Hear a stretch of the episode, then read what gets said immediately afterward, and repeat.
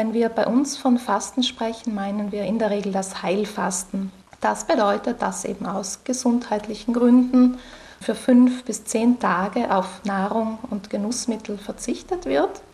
Und dabei sind einige Sachen zu beachten. Fasten auf eigene Faust sollten nur Personen, die bei guter Gesundheit sind. Für ältere Menschen, kranke Menschen, schwangere und stillende Frauen und auch Kinder wird das Fasten nicht empfohlen. Es wird ihnen nahegelegt, es, wenn, dann nur unter ärztlicher Aufsicht zu machen. Ideal wäre, vor dem Fasten dem Körper zwei Tage zu gönnen, um ihn währenddessen nach und nach zu entlasten. Das heißt, es gibt an diesen beiden Vorbereitungstagen leicht verdauliche Speisen und es kommt weniger auf den Teller als üblich. Am ersten eigentlichen Fastentag ist eine Darmreinigung empfohlen.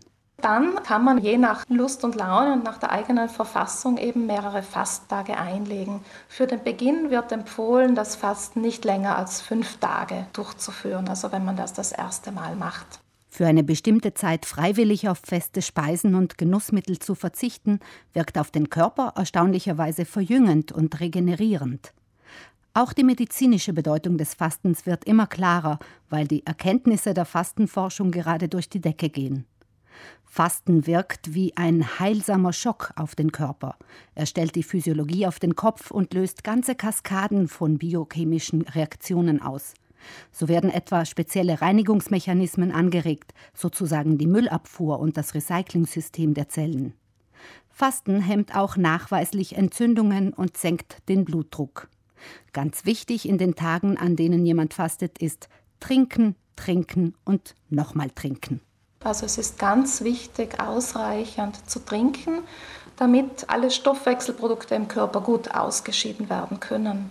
Zum Trinken steht natürlich Wasser zur Verfügung, aber es werden auch verschiedene Tees empfohlen, beziehungsweise sehr dünne Gemüsebrühe und auch stark verdünnte Frucht- oder Gemüsesäfte kommen da in Frage.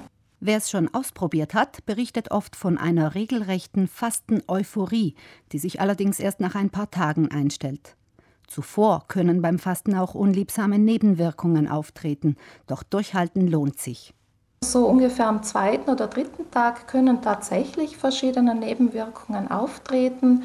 Meist handelt es sich dabei um Kopfschmerzen oder auch Schlafprobleme oder schlechte Laune. Aber üblicherweise verschwinden diese Beschwerden nach dem dritten Tag und da setzt dann normalerweise ein richtiges Hochgefühl und ein Wohlgefühl ein. Und Personen, die das gemacht haben oder auch regelmäßig machen, schätzen das Fasten sehr als eine Pause, als eine Unterbrechung vom normalen Überfluss und sagen auch, dass es ihnen auch geistig gut tut.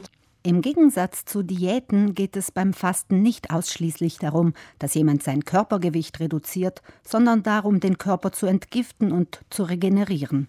Fasten wird eben oft als Akt der körperlichen und auch geistigen Reinigung empfunden.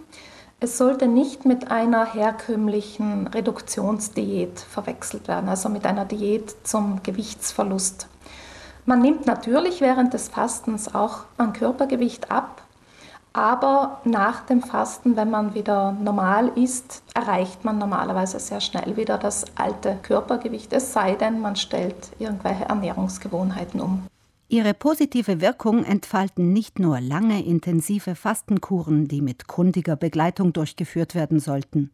Auch kurze Phasen ohne Essen tun ihr Gutes. So genügt es oft schon, ab und zu mal einen Fastentag einzulegen, etwa einmal pro Woche, oder manchmal nur ein paar Stunden am Tag nicht zu essen.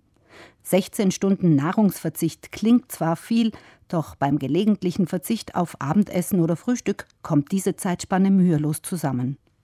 Die wichtigste Botschaft aus den Forschungsinstituten lautet also nicht die Kalorien auf dem Teller zählen, sondern die Stunden ohne Nahrung.